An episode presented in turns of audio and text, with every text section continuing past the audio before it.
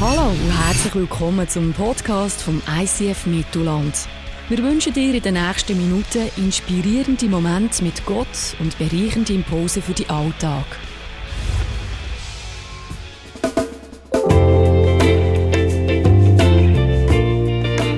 Joel Sutter, alle Jahre wieder. Du bist Senior Pastor von ICF Zentralschweiz in Luzern. Es ist eine Freude, eine Ehre, dass du wieder ins ICF Mittelland kommst, in die wahre Mitte. Nicht nur das Zentrum, sondern eben wirklich Mitte. Joel, du hast ein tragisches Erlebnis gehabt letztes Jahr.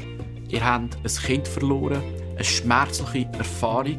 Ich finde es unglaublich mutig und stark, dass du im ICF Mittelland zum Thema Verlust kommst reden. Ich glaube, es ist ein Thema, das viele von uns erfahren haben, schon erfahren haben, Erfahrungen mit Verlust gemacht haben. Und ich glaube, Gott hat dir Weisheiten gegeben und viel Trost für uns. Ich bin sehr gespannt auf die Message, weil ich glaube, es wird sehr tief und sehr berührend. Bevor du aber jetzt mit uns in die Tiefe eingehst, habe ich zuerst noch eine auflockende Frage. Und zwar, uns interessiert, was ist eine CD, die du mal in den Teenagerjahren gekauft hast, wo du dich heute noch dafür schämst? ICF Mittelland, lass uns Joel Sutter einen ganz warmen ICF Mittelland Willkommensapplaus geben. Uh.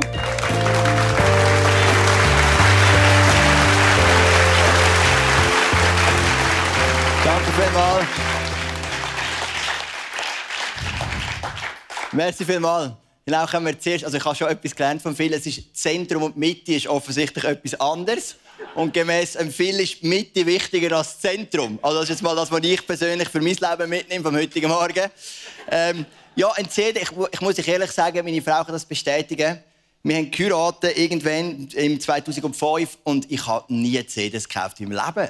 Wirklich. Also, ich weiß, die, die mich näher kennen, wissen, dass das stimmt. Wenn ich Geld investiere, habe ich immer Bücher gekauft. Bücher und Heftchen. Ich bin ein Bücherwurm, ich liebe Bücher, ich liebe Informationen. Und wenn ich im Auto sitze und Radio höre, dann tue ich immer durchscrollen, bis irgendwo ein gesprochener Text kommt. Das ist wahr. Wenn ein Interview kommt, eine Hintergrundreportage, ich habe wirklich nicht gerne Musik. Es gibt nur eine Art von Musik, die ich gerne habe. Die habe ich dann wiederum sehr gerne. Das ist natürlich die ICF Worship. Immer am Sonntagmorgen, Sonntagabend blühe ich auf. Und will ich meine ganze Musikenergie sparen, unter der Woche. Das machen ihr ja alle falsch. Ihr gebt die schon weg die ganze Woche. Aber ich spare sie ja die ganze Woche. Und dann kann ich am Sonntagmorgen kann ich meine ganze gesparte Energie von Musik, die ich noch habe, reingeben in Worship. Und dann gehe ich an mich ab. Das kannst du dir nicht vorstellen. Einfach, weil ich das, das ist einfach, ich gehe mit meiner Ressourcenweise um. Aber ich habe jetzt wirklich später, also vor, also nach, weit nach der Teenagerphase, habe ich wirklich mal einen Künstler gefunden, den Blick. Und der gefällt mir irgendwie. Und vom Blick habe ich effektiv zwei CDs gekauft. Genau. Das ist so. Also ich habe zwei CDs, die sind beide vom Blick. Und als ICF Pass habe ich das große Privileg, dass ich jede ICF, jedes ICF-Album geschenkt bekomme. Und die haben wir auch. Und dann habe ich ja noch eine Frau und die kauft die CDs am Laufmeter. das ist ein bisschen übertrieben, aber ab und zu kauft sie einen im Gegensatz zu mir. Oder lädt die Songs auf iTunes, aber alles legal natürlich. Genau, ich habe das Gefühl, der hebt nicht so gut da, gell? Super. Ja, genau. Wir sind in einer Serie über in den Summer Celebrations hier im ICF Mittelland und wir haben es vorhin schon gehört von viel. Summer Celebrations sind klassischerweise so ein bisschen locker flockig. Und ich habe jetzt die Ehre, ich glaube, das zwölfte Mal hier zu predigen im ICF Mittelland, jedes Jahr einisch. Und ich habe natürlich auch immer eine Message mitgebracht, wo ich denke, die ist so ermutigend, positiv, die ist vielleicht ein bisschen locker und eben flockig, so wie der Song vorher von Pete Weber. Aber ich habe mit viel abgesprochen, dass ich gleich eine Message bringen die sehr tief geht und wo unsere dunkelsten Stunden von unserem Leben beschreibt. Das ist der Verlust von unserem Sohn. Und ich möchte ein mitnehmen in unsere Familiengeschichte. Wir haben geheiratet, wie gesagt, am 2. Juli 2005. Ähm, der Phil und Smoli haben uns getraut. Und dann haben wir einen normalen Start gehabt, gell? Flitterwoche, mega cool, auf Mexiko geflogen. Drei Tage Hepatitis A gehabt. Flach gelegen, wo wir fit waren, ist der stärkste Hering seit 20 Jahren und wir sind evakuiert worden in die Innenstadt. Genau, einfach so war unser Einstieg in unsere Ehe. Aber wir haben uns auf eine ganz andere Seite kennengelernt. Und vielleicht bist du jung und du heiratest bald. Freu dich auf deine Flitterwoche. Das wird der Hammer.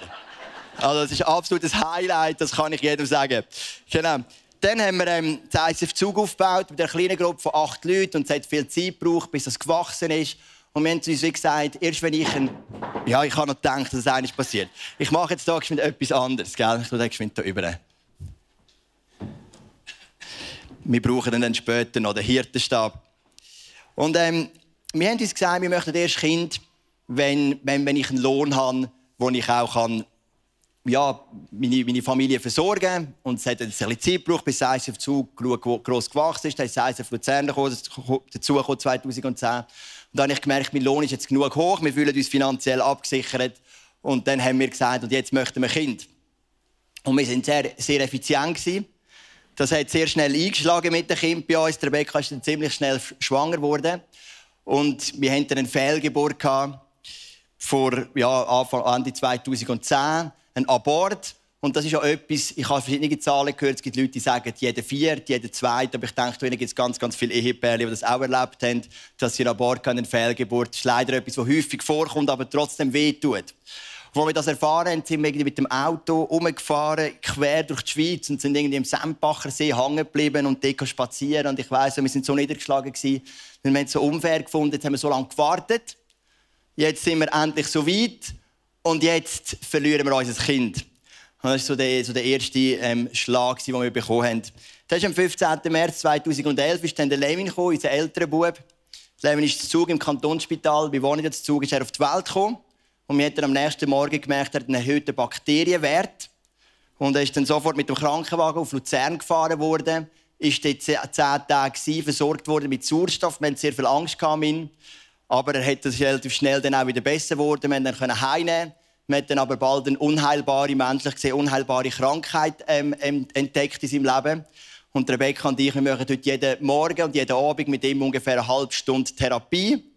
Ist eine Lungenerkrankung, wäre ein bisschen kompliziert, das zu erklären. Wir lieben den Levin, er ist super unterwegs. Er hat durch die Krankheit auch keine eingeschränkte Lebenserfahrung, aber natürlich auch eine Challenge für uns als Familie. Am 3. April 2013 ist dann die Jaron gekommen. Der Jaron ist einfach gesund. Ist auf die Welt gekommen. Geburten sind ja nie easy, das ist klar. Aber dann ist die Geburt auch durch. Wir haben durchgeschnauft. Hat noch einmal ein kleines Intermezzo im Spital, wo er auch erhöhte Temperatur hatte. Und wir haben nicht recht gewusst, wo geht jetzt durch, aber nachher war das gut. Gewesen. Er ist heimgekommen und ist seitdem eigentlich sehr, sehr ein gesunder Bub. Am 20. September 2015 ist dann unser viertes Kind auf die Welt gekommen unserem ersten Kind, das an Bord ist, haben wir nicht gewusst, ist ein Bub oder ein Mädchen, aber auf Wunsch von unseren grösseren zwei Jungs haben wir ihm nachträglich noch einen Namen gegeben oder ihr. Wir haben gesagt, sie oder er heißt Noah, weil Noah kannst du ja brauchen für einen Bub oder für ein Mädchen, oder? Sagen wir, wir haben den Noah oder die Noah. Wir haben den Levin den Jaron und am 20. September ist Janis auf die Welt gekommen. An einem Sonntagmorgen, wo gerade viel bei uns predigt hat, der ICF Zentralschweiz, genau an diesem Morgen. 4.17 ist er auf die Welt gekommen. Und er war relativ blau. Und wir haben gemerkt, der Kinderarzt muss kommen. Und Rebecca und ich natürlich schon so Flashbacks gehabt, an Levin gedacht. Und dann hat es auch schon bald geheißen, der Krankenwagen ist bestellt. Ich habe dann mit und sind wir auf Luzern gekommen. Dort ist er ähm, geröntgt worden. Es hat geheißen, drei mittelschwere Herzfehler. Und dann haben sie mir gesagt, der Transport auf Zürich, das Kinderspital, ist schon parat. Und dann haben wir gewusst, jetzt wird es ernst. Und sie haben dann gesagt, ähm, er geht mit dem Helikopter. Und dann habe ich gefragt, ob ich mit dem Helikopter mitfliegen darf. Und dann hat mir der Arzt gesagt, normalerweise haben sie einen Platz für den Kinderarzt und einen Platz für den älteren Teil, aber sie haben sich heute entschieden, zwei Kinderärzte mitzunehmen. Darum muss ich selber den Transport organisieren. Mein Vater ist mich dann geholt und wir haben natürlich gewusst, das ist gar nicht gut. Oder? Dann sind wir angekommen, ähm, in Zürich im Spital. Die Rebecca natürlich noch geschwind in der, in der Frauenabteilung, weil sie erst noch geboren, aber hat dann ganz andere Sorgen gehabt. Und dann hat es eine Operation gegeben, wo man uns erst mal gesagt hat, die Operationschance hat eine Versterbenswahrscheinlichkeit von etwa 12 Prozent. Und wir haben dann gemerkt, okay, jetzt ist es definitiv nicht gut. Also die Chance ist auch relativ hoch, dass er überlebt. Aber doch schon 12 Prozent, das ist doch schon einiges. Und dann war er 13 Tage im Kinderspital in Zürich und es ist einfach fast täglich abwärts gegangen. Es war immer das gleiche Szenario, Operation. Dann sind die Ärzte gekommen und gesagt, es ist gut gelaufen. Und etwa zwei Stunden später sind sie gekommen und haben gesagt, wir haben wieder etwas entdeckt, das wir wieder nachher operieren müssen. Und am, am, am, Samstag in der Mitte, der Samstag ist der einzige Tag, wo er nur einmal erlebt hat, hat er effektiv eine 20-stündige Operation gehabt. Wo man eigentlich zuerst geplant hat, acht Stunden, und dann ist wieder etwas kommt, wieder etwas kommt, wieder etwas kommt. Und wir haben einfach gemerkt, wir beten, wir kämpfen. Ganz, ganz viele Leute haben gebetet. Auch viele Leute, die mich kennen im ISF Mittelland, wie der Mario, Freunde aus der, aus den alten guten Zeiten, Paddy und so weiter. Ich weiß, viele sind auch hier eingestanden für uns. Auf der ganzen Welt haben sie gebetet. Wir haben plötzlich Informationen von einer Kirche von Philippinen, von uns betet. Das ICF Kambodscha für uns betet. In Amerika haben sie betet, in Kanada. Wir haben plötzlich das Gefühl, die ganze Welt betet für uns. Haben wir mega geschätzt. Aber faktisch war doch, dass einfach seine Diagnose schwächer und schwächer geworden ist. Und am 1. Oktober, am Donnerstag, haben sie es dann mitteilt, dass es keine Chance mehr gibt, menschlich gesehen, auf ein Überleben für Janis. Die Spitzenmedizin ist am Ende. Und wir haben dann gesagt, wir möchten gleich noch mal einen Versuch starten. Die Janis hat dann so eine Herzersatzmaschine eine Herz-Lungen-Maschine, so ECMO heisst die. Alles ein bisschen kompliziert. Ist dort dran und das Ziel war immer, die Maschine wieder wegzubringen, damit das Herz selbstständig schafft. Und wir haben gesagt, wir wissen, menschlich ist es nicht möglich, aber für Gott ist es möglich. Wir möchten noch einen Versuch starten am Freitagnachmittag, die Maschine runterzufahren und das mit, mit Gebet begleiten. Haben das auch gemacht, aber wir haben dann gesehen, wo die Maschine auf 60 Prozent war und sein Herz 40 Prozent, sie sollen arbeiten, haben wir gemerkt, das macht keinen Sinn mehr. Und wir haben dann, oder ich habe dann den Todeszeitpunkt bestimmt auf die halbe acht am Abend, weil ich gefunden habe, wenn er eh nur noch leidet, dann bringt es auch nichts, wenn wir ihn noch irgendeine Nacht am Leben lassen. Wir hätten schon noch können, zwei, drei Tage länger. Die Maschine hat noch ein bisschen durchgehalten, aber auch nicht lang, bis sie so Thrombose gebildet hätte. Und darum haben wir dann gesagt, dann lassen wir ihn, lassen wir ihn gehen. 1956 ist dann wurde schlussendlich, 1958 meine ich, ist er eingeschlafen zum Lied Higher. Zu dem komme ich dann noch, ein Song, der uns sehr, sehr viel bedeutet hat, den ihr auch kennt, meisten auf Mittelland, wo wir heute auch noch werden singen. Die Frage ist, ich habe einen Verlust, meine Frau und ich. Und du hast vielleicht auch einen Verlust für dein Leben. Du denkst jetzt vielleicht, ja, so etwas Krasses habe ich noch nie erlebt. Aber gell, Verlust ist so vielseitig. Vielleicht hast du erlebt, bist in einer Scheidung, hast erlebt, wie eine Beziehung auseinandergeht, hast eine Krankheit, oder du merkst, du hast deinen Job verloren, oder du merkst einfach, dein Chef ist nie zufrieden, kannst machen, was du willst. Vielleicht bist du ein bisschen älter und hast ein Kind, das keinen Kontakt mehr will mit dir. Es gibt so vielseitig gibt Verlust. Und ich habe mir viel Gedanken gemacht, wie geht man denn um mit Verlust? Und als ich so einem von diesen Tagen im Kinderspital war, wir haben dann im Elternhaus gewohnt vom Kinderspital für die zwei Wochen. Da hat's oben innen hat's eine Stube und ich bin in dieser Stube oben und habe ein bisschen in der Bibel umgeblättert. Und dann habe ich, habe ich total einen Bezug gefunden zu einem Mann von der Bibel und das ist der König David. Es heißt in der Bibel, der König David ist ein Mann nach dem Herz von Gott. Es wird immer wieder erwähnt und ich habe schon viele Predigten gehört, die einen sagen, er ist ein Mann nach dem Herz von Gott, weil er ein Worshipper war. Die anderen sagen, er ist ein Mann nach dem Herz von Gott, weil er hat Bundesladen zurückgehalten auf Jerusalem. Andere sagen, er ist ein Mann nach dem Herz von Gott, weil er die gegnerischen Finde besiegt und das Land erweitert. Es gibt ganz viele Erklärungen.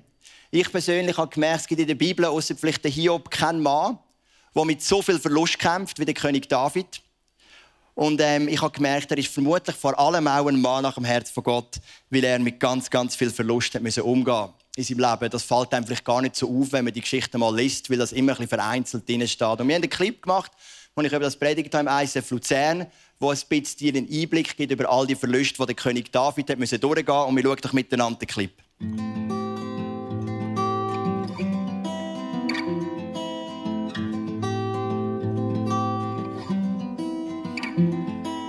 Lord of the mountains and sea, you are treading a path for me. God of the seasons and sky, you have always been holding my life. And Lord, you are the shepherd of my soul. So I lay down my plans, I give up my rights. Let you take control of this surrendered life.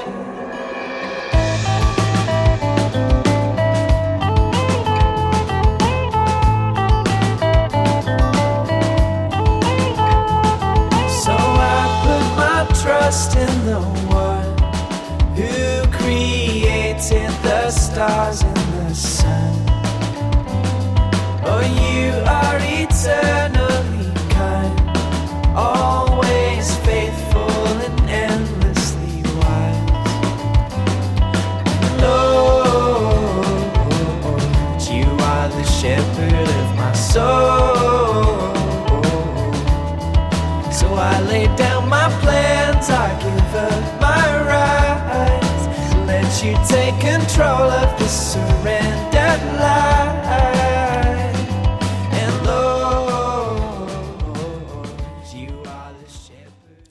Das ist ein Teil der Geschichte von König David. Und du merkst, da ist so viel Verlust drin. Er hat seine Frau verloren, hat sein Königreich verloren. Vor allem hat er drei Söhne verloren.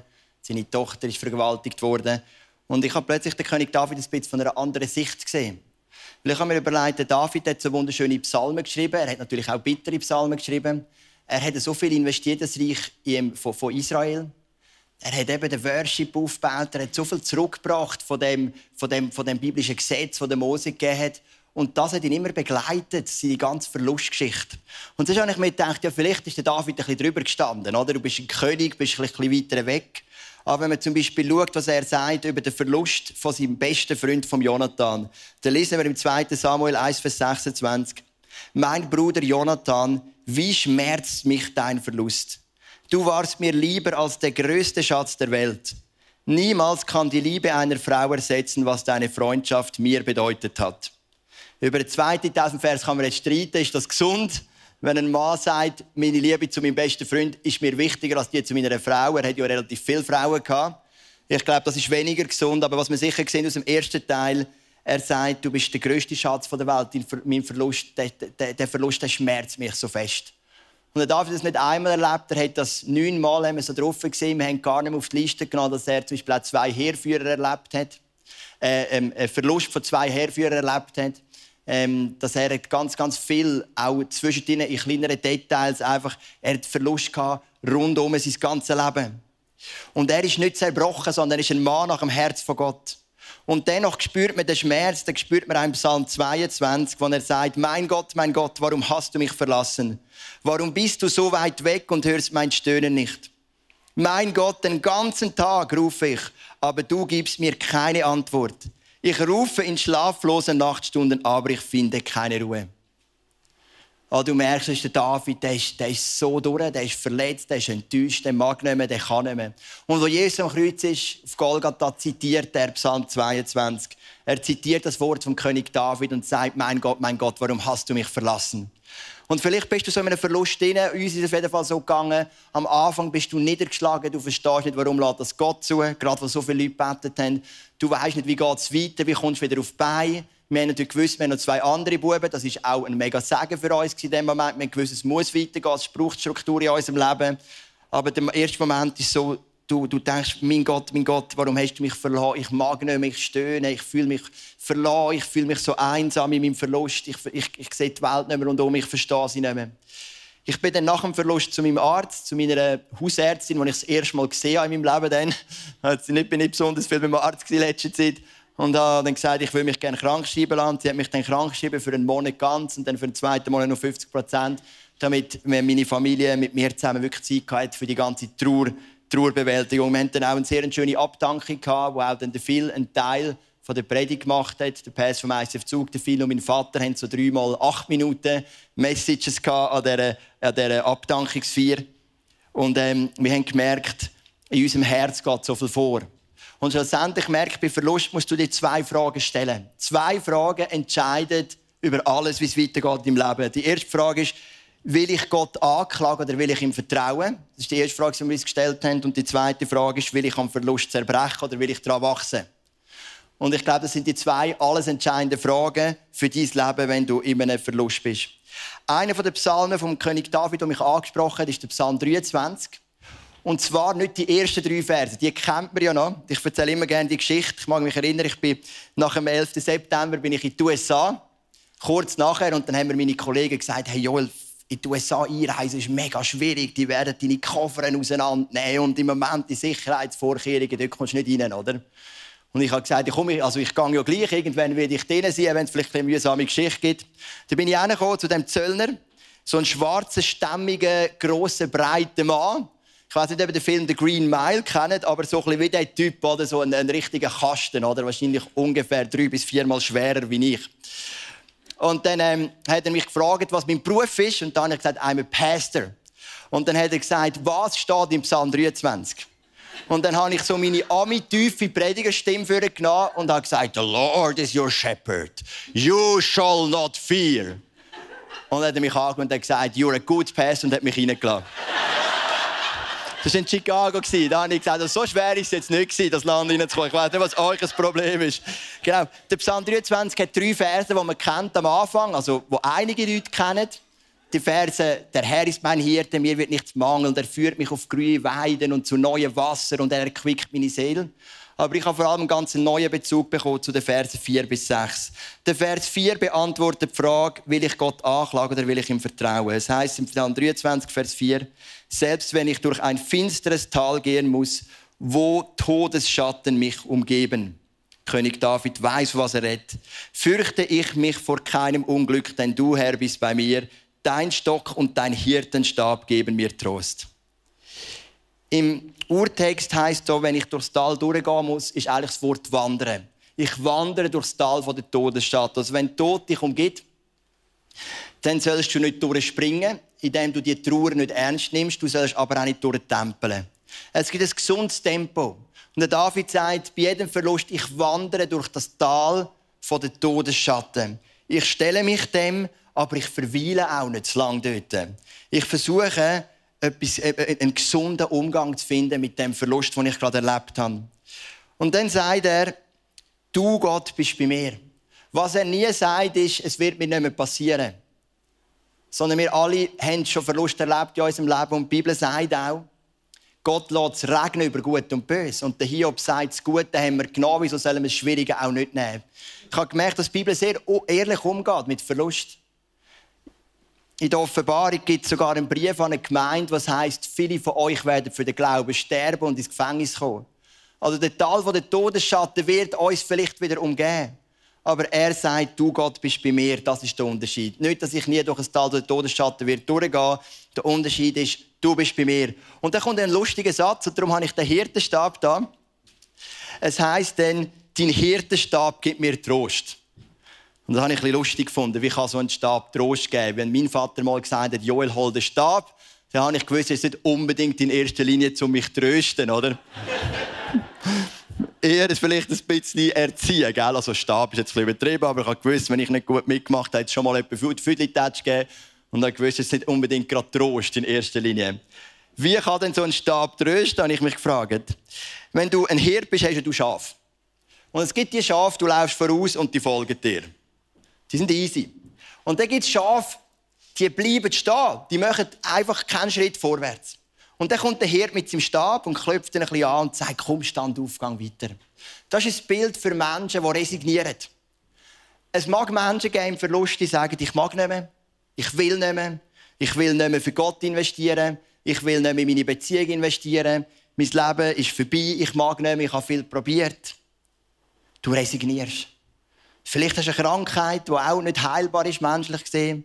Du hast viel probiert, irgendwann magst du nehmen und sagst, ich resigniere. Vielleicht hast du auch ins Reich von Gott investiert. Hast eine Small Group geleitet, ein Ministry. Und irgendwann sagst du, ich mag nicht mehr, ich habe so viel gegeben, der Schuss ist hinten raus und du resignierst. Und dann kommt der tröstende Hirtenstab von Jesus, dem Hirt, wie Jesus sagt, ich bin der gute Hirt, klopft dich ein bisschen an und sagt, komm, gang weiter. Resignier nicht. Und dann gibt es noch eine andere Art von Schaf, das sind die, die nicht dort durchlaufen, wo du willst. Also du läufst in die Richtung, aber die Schafe laufen in die andere Richtung. Dann nimmt der Hirte den Stab und klopft sie zurück und sagt, komm, da geht's durch, da geht's durch. Und diese Schafe, die stehen für Flucht. Wenn du in einem Trauerprozess bist, in einem Verlustprozess, dann kannst du flüchten. Flüchten ist sehr einfach. Es gibt ganz viele Möglichkeiten. Die Trauerpsychologie sagt, Fluchtort Nummer eins für Männer ist die Arbeit. Wenn du Erfüllung fühlst in der Arbeit, dann gehst du dich noch mehr in die Arbeit hinein, übernimmst noch mehr Projekte. Einfach gibst alles dafür, dass du die persönlichen Prozesse in deinem Herz kannst umgehen Natürlich kannst du auch in Süchte hineinflüchten, in Tagträume hineinflüchten. Es gibt ganz, ganz viele Arten von Flucht. Und dann kommt der gute Hirt Jesus und sagt, hey, komm, stell dich, flücht nicht.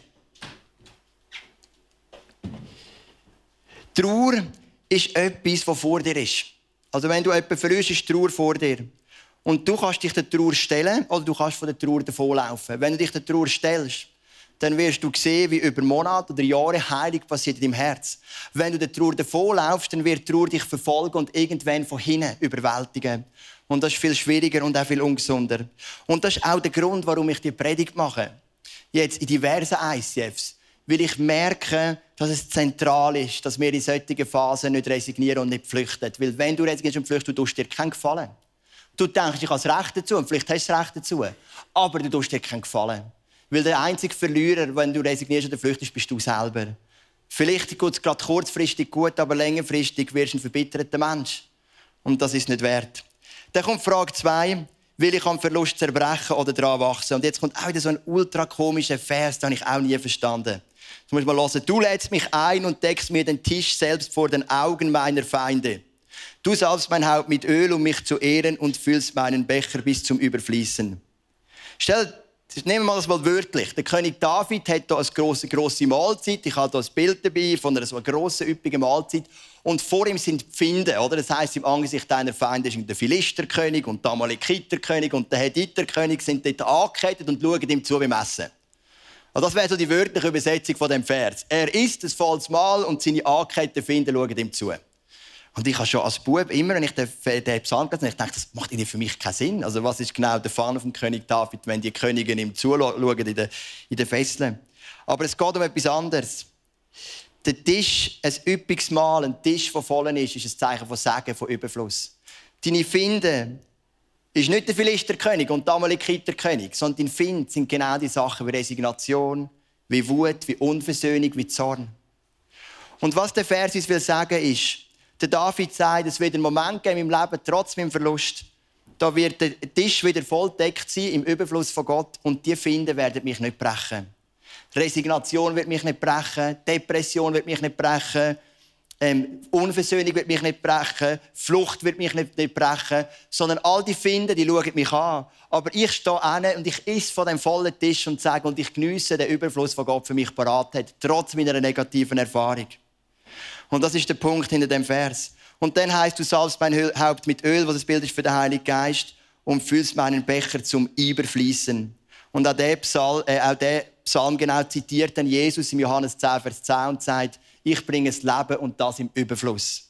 Er bezieht sich auf diesen Vers. Also David sagt, die Verluste werden mich nicht brechen. Das Leben, das göttliche Leben, das heilige Leben wird zurückkommen. Im, Hebräisch, Im Griechischen hast du zwei Wörter für Leben. Ein Wort ist einfach das biologische Leben, das ist Bios. So wie du und ich, wir leben, wir sterben irgendwann. Und das andere ist Zoe, das ist das geisterfüllte Leben von Jesus. Oder? Und, und der David sagt, ich werde zurückkommen in das erfüllte Leben. Ich werde am Verlust wachsen und ich werde am Verlust nicht zerbrechen. Und vielleicht klingt das für dich alles so heldenhaft denkst jetzt, der, der Joel und Rebecca sind jetzt hier mega die Helden, aber das ist ja nicht so easy und wir sind nicht mega die Helden. Ganz ehrlich, es ist ja ein täglicher Prozess, es ist immer wieder eine Entscheidung, es ist immer wieder etwas, wo man sich von Neuem stellt. Aber eine Entscheidung, das ist so zentral. Ich habe mal in einer Predigt gesagt im ISF Luzern, das Geistlichste, was du machen kannst, ist nicht beten, ist nicht Bibel lesen, ist nicht worshipen, sondern entscheiden.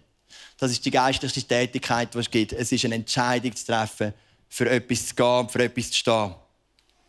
Und dann kommt der Vers 6. Nur Güte und Gnade werden mich umgeben alle Tage meines Lebens und ich werde wohnen im Haus des Herrn für alle Zeit. Der Vers hat mich dann genervt. Weil mich nervt das, das Wort nur. Ich hätte es auch verstehen, wenn ich gesagt Gutes wird mir bleiben mein Leben lang, aber das nur, die drei Buchstaben. Und ich glaube nicht, dass das David meint in Bezug auf seine äußeren Umstände. Also wenn deine Tochter vergewaltigt wird, ist das definitiv nicht gut. Aber ich glaube, er meint es auf sein Innenleben. Er weiß, sein Innenleben wird wieder an den Punkt kommen, wo er das Gute und die Gnade wieder wird sehen und wieder wird können dort leben. Und vielleicht hast du so etwas vor dir, so etwas Dunkles, so etwas, etwas Schwieriges. Und du hängst schon drin seit Monaten oder Jahren. Aber ich glaube ganz fest, und es ist mein Erlebnis, das ich gemacht habe nach dem Tod von Janis, es ist möglich, wieder dazu zu kommen, wo man, sich, wo man, wo man kann glauben kann, dass Gott nur Gutes für dich parat hat. Wo man kann glauben dass er den Tisch noch mal üppig deckt wo man glauben kann, dass er tröstet mit seinem Hirtenstab. Ich kann mich erinnern an, vielleicht irgendwann in der Mitte von diesen 13 Tagen, ist einer meiner besten Freunde auf Zürich gekommen, ins Kinderspital, und ich habe ihm gesagt, weißt, wenn der Janis jetzt stirbt, dann habe ich ein Problem. Mein Problem ist, ich glaube, ich werde nicht mehr Pastor sein weil was will ich den Leuten noch für eine Hoffnung geben? Ich meine, mein Job als Pastor ist Glauben zu vermitteln, Visionen, Hoffnung. Mein Job ist ja nicht irgendein Camp zu organisieren, das können ja andere viel besser. Da kann man mich ja nicht brauchen. Sondern mein Job ist Glauben, Hoffnung, zu reden mit den Leuten, sie zu ermutigen und so weiter. Und wenn die nicht mehr da ist, was kann ich denn noch geben? Ich kann ja nicht mehr. Und wir sind da kreuz und quer durch Zürich durchgelaufen, so ein bisschen wie Irre, haben nicht mehr gewusst, was oben und was unten ist. Und ich habe gesagt, ich werde, ich werde glaube nicht mehr zurückkommen. Und dann bin ich in all die Prozesse mit Rebecca zusammen. Wir haben mega viele gute Gespräche gehabt. Wir haben unglaublich gut uns können ergänzen im Trauerprozess. Das ist ja auch nicht selbstverständlich, weil man sagt, dass wenn man ein Kind verliert, dass 80 Prozent der Ehen zerbrechen. Das ist eine riesige Quote, aber wir haben mit dem mega gut umgehen. Das war für uns mega gut. Und mit der Zeit hat sich das, das Vertrauen, der Glaube wieder gebildet. Und ich habe sogar das Gefühl, ich bin stärker zurückgekommen wie vorher. Aber ich möchte dir, warum ist es möglich, dass ich noch Pastor bin? Warum ist es möglich, dass ich die Predigt halte? Ich möchte dir zum Schluss einmal zeigen, anhand von zwei Bildern. Das erste Bild, das ist das Grab von Janis. Wir geben uns mega Mühe, das Grab schön zu behalten. Vor allem Rebecca und Buben, die haben da, glaube über 200 Steine angemalt. Wenn du kommst, auf den Friedhof, siehst du es von weitem, es leuchtet, fast immer brennt irgendeine Kerze. In dieser Krone, die wir aufgestellt haben, auch über die Nacht. Mir ist es wichtig, wir wissen, die Janis ist nicht auf dem Friedhof, ist uns klar, aber es ist so unsere Verbindung. Wir gehen regelmäßig hin, vielleicht einmal in der Woche, vor allem wenn wir Kind mal abgehen, gehen wir gerne ans Grab, reden zusammen, denken zurück, teilen unseren Schmerz miteinander. Das Grab wird immer eine Bedeutung haben für unser Leben. Aber es gibt eben noch ein zweites Grab. Und darum ist es eben eine gute Message. Und das Grab wird auch immer eine Bedeutung haben für unser Leben. Und das ist das Grab da. Das ist das leere Grab von Jesus. Es gibt eben ein zweites Grab und das ist leer. Das Grab von Janis ist leider nicht leer. Aber das Grab von Jesus ist leer, weil er den Tod besiegt hat, weil er den Schmerz besiegt hat, weil er die Einsamkeit besiegt hat, weil er die Resignation besiegt hat. Und ich sage dir, es ist nicht nur Theorie, das ist praktisch erlebbar. Ich hoffe ja nicht, dass du so etwas tun musst. Vielleicht bist du sogar in so etwas im Innen, aber ich hoffe es für dich nicht. Aber es ist möglich, dass das leere Grab von Jesus eine Bedeutung hat für dein Leben. Und darum sage ich immer, die zwei Gräber haben die größte Bedeutung für mein Leben. Das Grab von Janis, das nimmt uns mit, das wird uns prägen, das werden wir nie vergessen. Aber das Grab von Jesus ist leer. Und das prägt uns und das prägt uns hoffentlich noch mehr. Weil es ist das leere Grab von Jesus, das den Tod besiegt hat, von den Toten auferstanden ist für dich und für mich.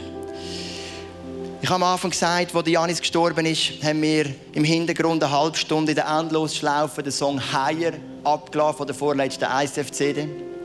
Und das Lied Higher hat sehr zu uns gesprochen, weil es geht eben darum, dass Gott größer ist als wir. Und es heißt im Lied, wir können seine Gedanken nie verstehen. Wir können ihn nicht ergründen, aber unser Herz kennt ihn. Und darum wissen wir, er steht über allem. Und das ist das, was wir erlebt haben. Unser Herz kennt ihn. Ich würde sagen, kennt ihn noch besser in den letzten zehn Monaten.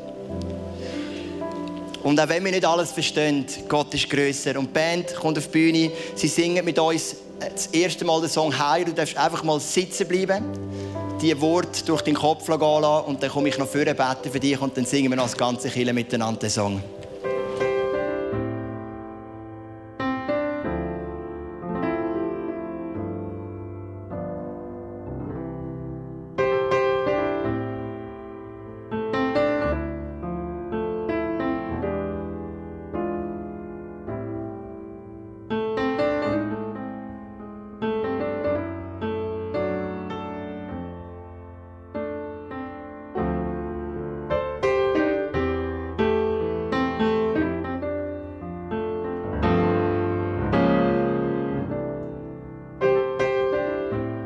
Hat das Podcast angesprochen, bewegt oder hast Fragen?